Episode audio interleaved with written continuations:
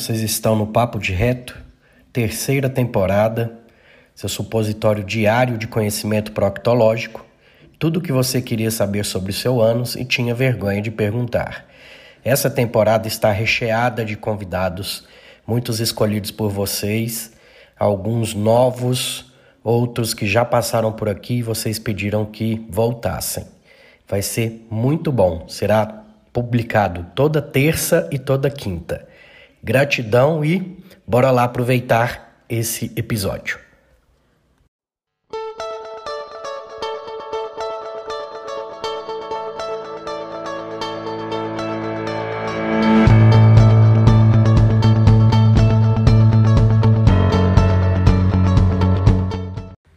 Nessa temporada temos também o apoio cultural da Farmácia São Silvestre. A Farmácia São Silvestre, toda a sua equipe, agradece por serem líderes de vendas, sendo eleita a melhor farmácia de manipulação da região de Mineiros. Dr. Miguel Ribeiro foi eleito melhor farmacêutico empresário de farmácia e Maria Eugênia, a melhor empresária e administradora de empresas. Ela tem as linhas ME Suplementos, ME Cosméticos e o método ME, Emagrecimento sem Flacidez, que é considerado o maior projeto fitness da região. WhatsApp 64 98417 6918 e o Instagram, arroba Farmácia São Silvestre Mineiros e arroba mariaeugênia.fitness. Gratidão pelo apoio cultural.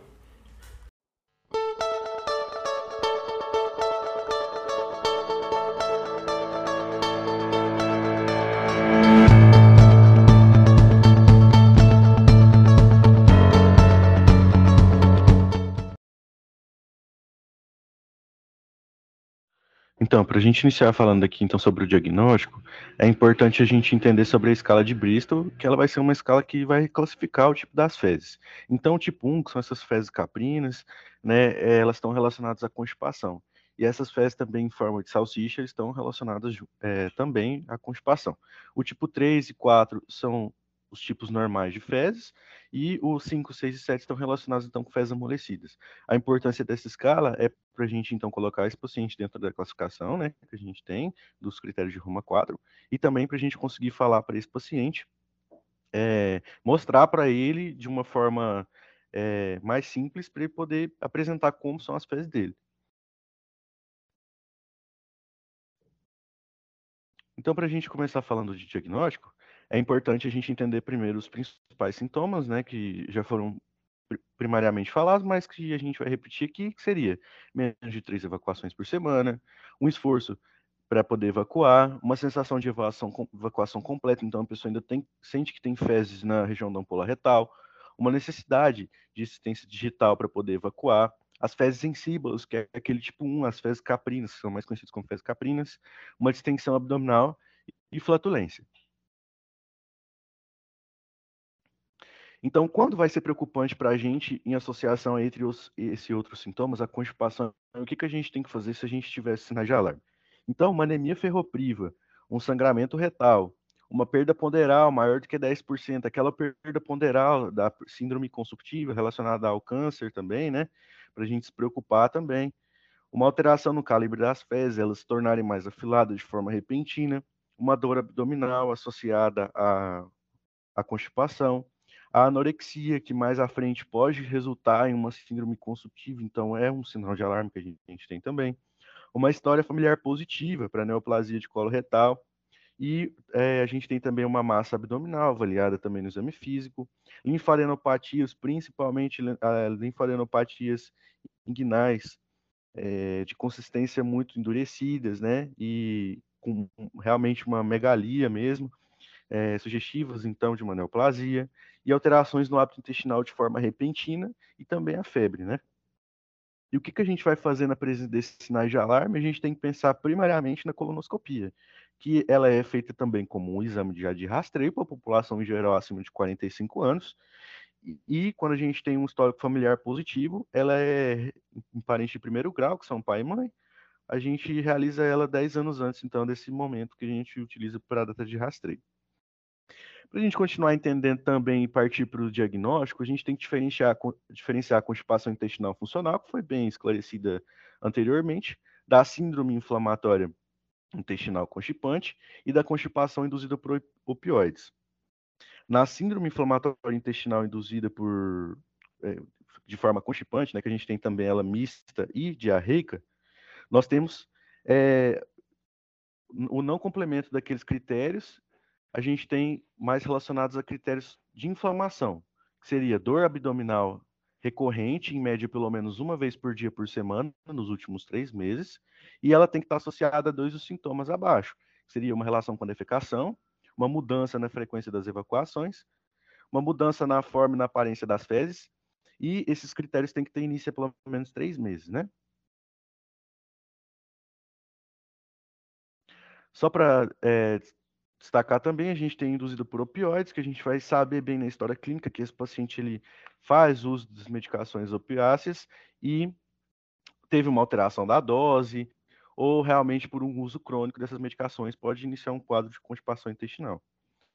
Além disso, a gente também tem o distúrbio funcional defecatório, onde você tem pelo menos três meses de sintomas sem causas orgânicas, e nós temos alterações na evacuação retal, e ela é demonstrada com pelo menos dois dos três itens que eu vou citar aqui. Uma expulsão anormal do balão, que eu vou falar mais para frente sobre esses exames, uma manometria anormal e uma evacuação retal anormal na defecografia.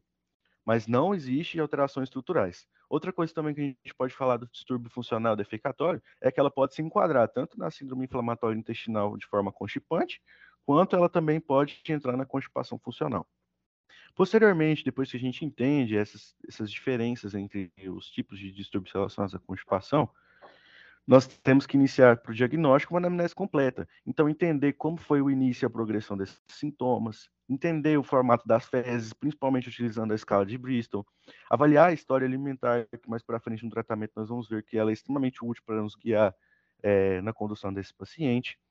É, medicações de uso crônico, exatamente para a gente saber se ele faz uso de alguma medicação que pode alterar o trânsito intestinal, né? Se faz de opioides também, os hábitos de vida, como por exemplo a prática de exercícios físicos e depressão também.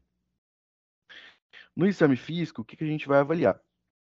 Então, no exame físico, nós temos que focar em avaliar se tem distensão abdominal, nós vamos avaliar se tem fezes endurecidas, principalmente no quadrante inferior esquerdo, a gente pode é, observar fecalomas, principalmente se tiver um distúrbio nesse caso seria obstrutivo. É, então, massas palpáveis, como eu disse. O toque retal também é muito importante depois do, dessa parte inicial do exame físico abdominal, porque pode avaliar lesões é, no retais e pode avaliar também o tônus esfincteriano.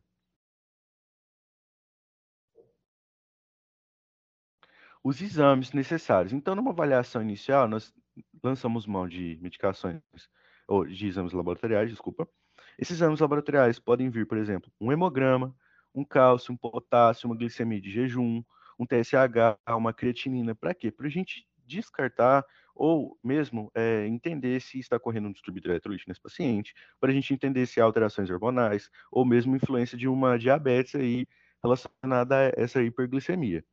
É bom a gente pensar também em epidemiologia, avaliar se esse paciente tem uma epidemiologia positiva para a doença de Chagas e buscar pelo menos dois métodos de ensaio, como por exemplo ELISA e imunofluorescência. É, e se suspeita também a gente fazer um IgA para a gente buscar fazer um screening da doença celíaca também. A colonoscopia, como eu disse, que ela é utilizada como exame de rastreio acima de 45 anos de idade para a população em geral, mas que deve ser feita naqueles sinais de alarme lá logo de início e o enema opaco também. Depois que a gente realizou esses exames iniciais, fez o tratamento do paciente, ele tem um tratamento refratário, nós vamos para esses testes funcionais. Que em ordem, a gente começa primeiro pelo teste de expulsão do balão, que é um tratamento que vai ser feito com insuflação de balão, seja com água com, ou com ar mesmo, cerca de 50 ml mais ou menos e a gente vai avaliar o tempo de expulsão desse balão, que deve ser menor do que dois minutos. A partir disso, a gente já tem uma alteração já na expulsão, no mecanismo de expulsão anorretal. E é importante também ir inflando esse balão de forma vagarosa para entender o tamanho das fezes que esse paciente sente na sua ampola retal, para que ele tenha então o estímulo defecatório. Depois que a gente realizou o teste de expulsão do balão e ele deu anormal, a gente vai para a manometria retal, que ela vai medir a pressão de repouso da contração voluntária do canal do anal, do canal anal, e vai avaliar a sensibilidade e a complacência desse ânus também no movimento defecatório. Depois disso, desculpa, a gente vai para o estudo do trânsito colônico, que é depois que a, mano, a manometria no retal estiver alterada, que a gente vai falar para o paciente ingerir marcadores radiopacos, e nós vamos visualizar que se ele retém mais de 20% desses marcadores, a gente tem um trânsito intestinal lento, seja de forma focal ou de forma segmentar, ou mesmo um, uma, uma um trânsito que não se movimenta, não tem cinética ali naquele local, e uma retenção dos marcadores no reto, no sigmoide, vai significar que a gente tem uma evacuação obstruída. Então a gente pensa então em uma obstrução. Depois de feito o estudo de trânsito colônico, a gente vai para a defecografia, que também vai utilizar o material de contraste, é, e o paciente vai ter que literalmente evacuar durante o exame. Ele pode ser feito tanto pela radiografia ou pela ressonância magnética. Vai avaliar se existe retocele, enterocele, se tem alguma contração paradoxal do músculo retal também. Esses exames, eles são importantes tanto quanto para a gente ver se existe uma constipação funcional, se existe alguma outra alteração, e ele também é importante para a gente avaliar alterações do assoalho pélvico, que também estão relacionadas, então, com é, a constipação. Então, aqui a gente tem um exemplo da defecografia, né? avaliando então o trânsito intestinal. É, é, a gente tem um acúmulo desses marcadores radiopacos que estão circulados em vermelho aí. Quando eles vão se acumulando a partir do, ter, do, quinto dia, a gente vê que o trânsito intestinal ele é mais lento do que o normal. E no final, ele se acumula ali no regi na região do reto sigmoide, onde a gente contrasta, contrasta também que há uma obstrução, uma, uma obstrução mecânica ali naquela região.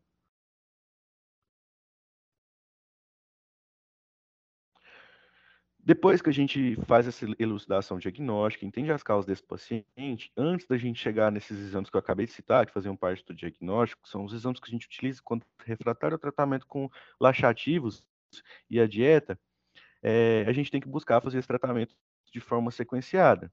Então, o primeiro ponto que a gente aborda no tratamento não medicamento é o tratamento não medicamentoso. O tratamento não medicamentoso vai consistir, então, em uma dieta rica em fibras alimentares, com cerca de 25 a 30 gramas de fibras por dia, aumentar a ingesta hídrica, é, a, a, realização de atividades físicas aeróbicas que vão estimular o aumento do trânsito intestinal e também abdominais que vão fortalecer a musculatura. Depois, que a gente avaliou esse tratamento não medicamentoso, se, se, sem resultados, nós partimos e lançamos modas do tratamento medicamentoso, onde a gente vai primariamente utilizar laxantes osmóticos, que a gente tem como exemplo o PEG, que é o polietileno glicol. Nós temos também como exemplo a lactulose, é, que são medicações mais utilizadas aí para melhorar a, o trânsito intestinal desses pacientes.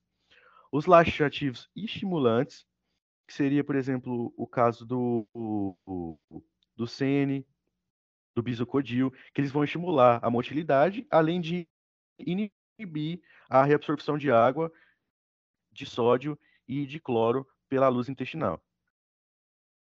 É, na verdade, não pela luz intestinal, gente, desculpa, mas pelas, pelos enterócitos, né? Porque se eles continuarem absorvendo a água ali, as fezes vão ficar mais endurecidas e vão atrapalhar esse trânsito intestinal. Tem também de lubrificantes, que são supositórios e enemas. Nisso também entra o óleo mineral, né, que é um lubrificante que vai melhorar então a passagem dessas fezes pelo trato gastrointestinal. É, os agonistas, os receptores 5-HT4, e a gente tem a relação íntima entre a serotonina e a atividade é, gastrointestinal também, já que foi é, já que foi descoberta propriamente no intestino, né? Ela era até chamada de enteroamina antigamente, antes de ser chamada de serotonina.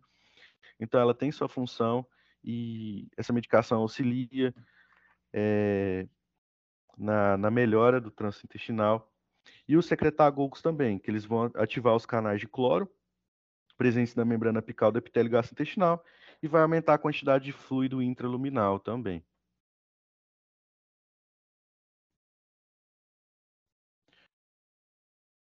Outros grupos de medicações que nós podemos utilizar seriam os probióticos, então, para melhorar realmente a flora intestinal desse paciente, porque pode ser que ele esteja com uma desbiose, né? A gente pode ter como causa uma desbiose também. As toxinas botulínicas, quando aquele músculo não consegue realizar um relaxamento para poder é, conseguir aliviar a, as fezes que estão localizadas na ampola retal. Uma neuroestimulação sacral, que é muito utilizada nos pacientes que têm alterações na região pélvica. E a cirurgia, que ela é uma colectomia subtotal, ou então uma anastomose ilioretal, quando esse paciente tiver muito refratário esse tratamento, não conseguir evacuar de alguma forma, ou também como tiver, quando tiver uma retocele maior do que 4 centímetros. Então essas foram nossas referências, né? E muito obrigado pela aula. Assim, foi uma aula curta, mas que é uma aula para, ao meu ver, é uma aula de grande utilidade. É uma queixa muito frequente que a gente tem em ambulatório de diversas especialidades, quando a gente for ver, que é a constipação intestinal. E ela não deve ser tratada simplesmente com o uso de laxativos. A gente tem que saber o momento de falar para o paciente melhorar suas dietas, falar para melhorar os hábitos de vida em geral. Saber solicitar exames laboratoriais para verificar causas secundárias, então, que a gente pode ter relacionado a essas eh, a constipação e buscar também num caso de maior difícil, de mais de difícil controle, desculpa, é, encaminhar para o especialista para que ele possa realizar esses exames mais especializados, né, para poder buscar a causa e melhorar a qualidade de vida desse paciente. É, gostei bastante, foi bem completa, tá? Foi, posso dizer que foi uma das mais completas aí que eu vi falando de constipação, que realmente abordou as três vertentes que eu tenho que raciocinar nesse paciente. É, falou de alguns exames que eu gosto bastante para diferenciar os tipos de constipação. É, foi embasado no livro? No livro está desse jeito? Sim, foi embasado no livro. Por que tá difícil de falar aqui que a gente está no mesmo local. Pronto. Não, então, acertamos aí no, no livro, tá? Para para dar aula para vocês mesmos, né? Que o primeiro é livro. extremamente completo, doutor lá. E até as imagens são muito boas lá para a gente conseguir ver como, como são feitos os exames, analisar principalmente o, o trânsito intestinal com os marcadores, né? Tá bem completo. Ótimo. É, é o da graduação após graduação, né? O livro? Isso. Pronto. Então, assim, é, uma coisa que vocês têm que ter em mente, que a maioria dos médicos convencionais, eles pensam é, da seguinte forma, que constipação é água e fibra, hidratação e fibra. Aí você vai resolver 60% dos pacientes. E os 40 lá que, não, que eu não cheguei a essa causa? Então eu tenho que pensar nos. São três as causas. Erro alimentar, que aí é esse caso. Atonia colônica, que é um cólon que cansou de empurrar cocô duro, e que teve uma denervação por algum motivo, os nervos pararam de funcionar, que é o tempo de trânsito colônico me mostra muito bem isso, e as obstruções de saída, que aí a manometria né, vai me mostrar que ou contração paradoxal do pubo retal ou incoordenação da musculatura da evacuação. Então, vocês sabendo dessas três vertentes, vocês conseguem, pelo menos, melhorar grande parte dessas constipações e entender que aquele cólon que já está denervado, ele vai precisar de ajuda mesmo para evacuar, que é o caso do megacólon chagásico, por exemplo, que está sem inervação, então ele precisa do, do, do laxante nesse caso. vai, é um, o único caso que vocês vão ver indicar um laxante de uso crônico, vai chegar um momento que não vai funcionar mais, pode dar fecaloma, é um paciente que aí sim vai evoluir para uma retsigmoidectomia, quer tirar um segmento desse cólon aí para ajudar. Dependendo da idade, o paciente pode precisar de uma colostomia para ter uma qualidade de vida. Então, até para saber indicar esses tratamentos, né? Osteopatia, que eles manipulam as vísceras aí para ajudar esse paciente a evacuar. Existe a hidrocolonterapia. Então, temos que ter a mente aberta aí para a medicina alternativa, que nesses casos de atonia colônica, que é um cólon que não funciona mais, eu posso usar dessas armas aí para estar tá ajudando o paciente, só que entendendo o problema dele, porque agora eu sei o que, que ele tem, o paciente também tira aquela frustração de não ter um diagnóstico e fica bom para a gente, bom para o paciente, né? Para achar a melhor conduta para esse paciente. Parabéns aí pela apresentação. Muito obrigado, doutor. Outra coisa importante também da gente falar, que eu estava estudando depois que eu tinha é, terminado de montar a aula já, é o medo de usar laxantes, né? De usar laxantes por um período mais prolongado, até a melhora do quadro desse paciente. Mas é, as complicações relacionadas à constipação, essa redução da nervação, né? Essa inércia do trânsito intestinal, elas são muito piores do que fazer uso dessa medicação. Então a gente tem que ponderar isso também. É, risco-benefício sempre e, e participar o paciente da decisão, porque aí você tira o peso do seu ombro. Isso aí eu faço na gastro, lá no ambulatório com os meninos, aquele paciente que você sabe que não vai mudar hábito, que vai fazer as coisas erradas, e você precisa ajudar ele. Você entra com laxante, mas informa, escreve no prontuário, né, que apesar de tentativas de, de mudar hábitos, de ajudar o paciente, o mesmo continua com hábitos errados, prescreva um laxativo paliativo, apesar de seus riscos, pronto, você está respaldado, você fez uma medicina de excelência, e é isso que eu quero de vocês.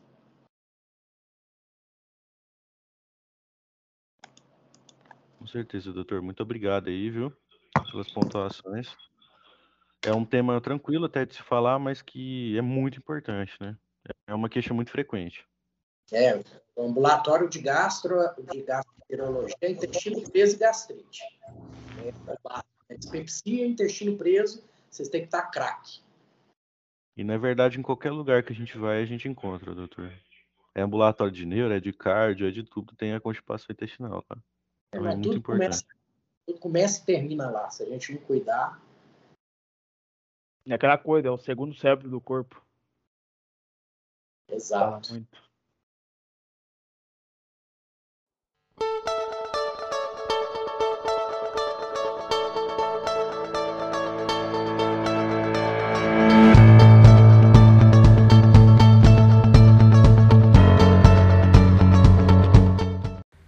Nessa temporada temos também o apoio cultural da Farmácia São Silvestre. A Farmácia São Silvestre, toda a sua equipe, agradece por serem líderes de vendas, sendo eleita a melhor farmácia de manipulação da região de Mineiros. Dr. Miguel Ribeiro foi eleito melhor farmacêutico empresário de farmácia e Maria Eugênia, a melhor empresária e administradora de empresas. Ela tem as linhas ME Suplementos, ME Cosméticos e o método ME, Emagrecimento sem Flacidez, que é considerado o maior projeto fitness da região. WhatsApp 64 98417 6918 e o Instagram, arroba Farmácia São Silvestre Mineiros e arroba mariaeugênia.fitness. Gratidão pelo apoio cultural.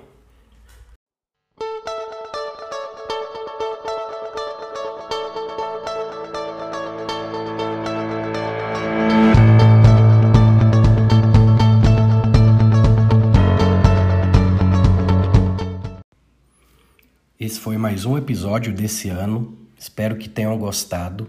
E para que o Papo de Reto continue crescendo, comente, indique, fale para aquele amigo e vai só ajudar a crescer e vamos impactar cada vez mais vidas. Eu termino sempre com gratidão e carpe diem.